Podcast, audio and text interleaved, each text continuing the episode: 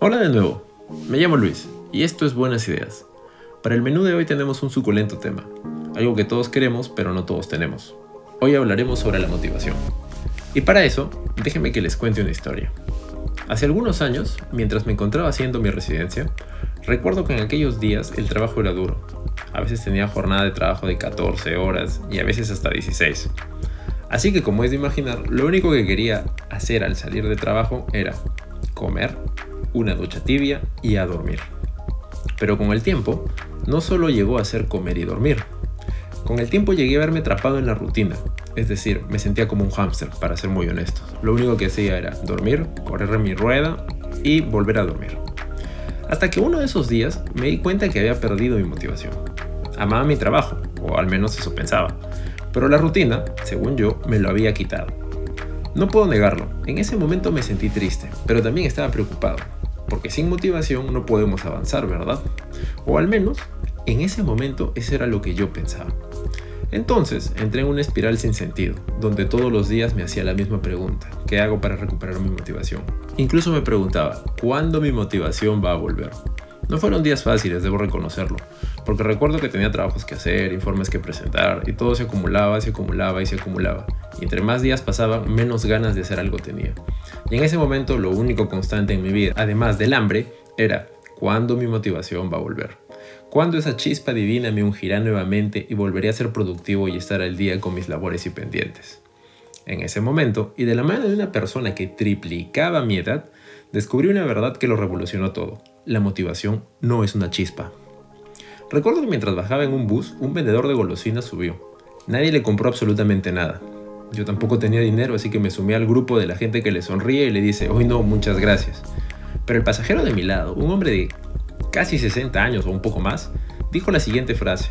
Sigue adelante, hijo, que el camino es duro y nada viene de la nada. Tus ganas de salir adelante son el resultado de tu sacrificio. Ahora les pregunto, ¿qué pasaría si concebimos la idea de la motivación al revés? Es decir, si la motivación es una chispa que llega a nuestras cabezas de la noche a la mañana, ¿qué pasa si la motivación es más un resultado? La mayoría pensamos que la motivación es una fuerza o poder que hacen que las cosas sucedan. Pero lo que no sabemos es que la motivación no es un prerequisito. La real motivación no es un pasivo, es un activo. Ok, hasta ahora todo va bien, pero ¿cómo comenzamos cuando estamos en 0% de motivación? Pues lo que funciona en estos casos es romper el molde. Les voy a contar lo que yo hice. Primero, empecemos definiendo qué es o a qué llamo romper el molde. El molde es ese momento apático de todos los días donde nos repetimos hasta el cansancio.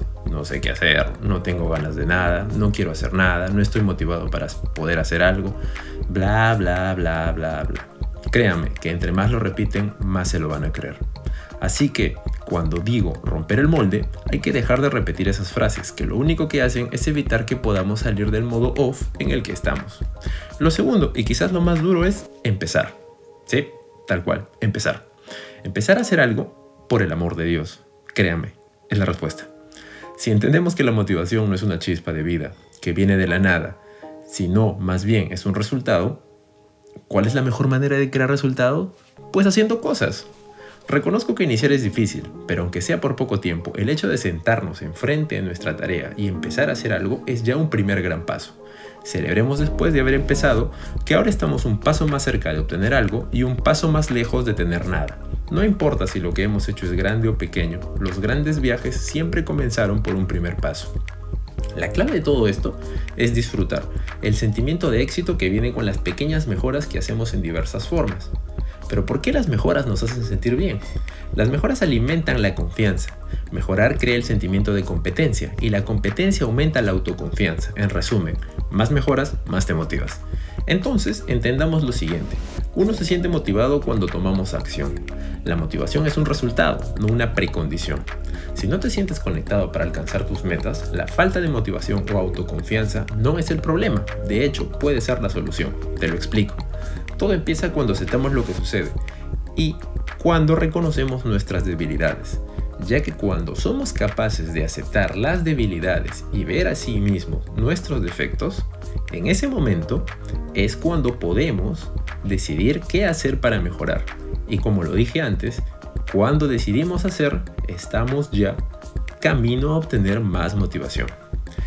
Si nos escondemos en nuestras debilidades o nuestros defectos, siempre seremos débiles. Si los aceptamos y tratamos de mejorarlos, nos volveremos fuertes. Pero debemos tener en cuenta que no hay un camino corto para mejorar. El proceso es largo y toma tiempo. Recordemos, no podemos hackear nuestro éxito, o como diría mi padre, un árbol no crece de un día para el otro. Si intentamos hacerlo, es decir, hackear nuestro éxito, lo único que estamos haciendo es tomar el camino fácil. No estamos construyendo nada sólido. Si queremos una buena casa, debemos escoger el mejor terreno, con fuertes y sólidas rocas, no la arena húmeda de la playa que se tambalea de lado a lado. Ahora la pregunta y el reto va para ustedes. ¿Están listos para empezar a mejorar un aspecto en su vida y empezar a cosechar su propia motivación? ¿Quieren empezar a ver los resultados de sus logros y seguir conquistando sus mundos? Espero escuchar sus historias pronto. Hasta la próxima.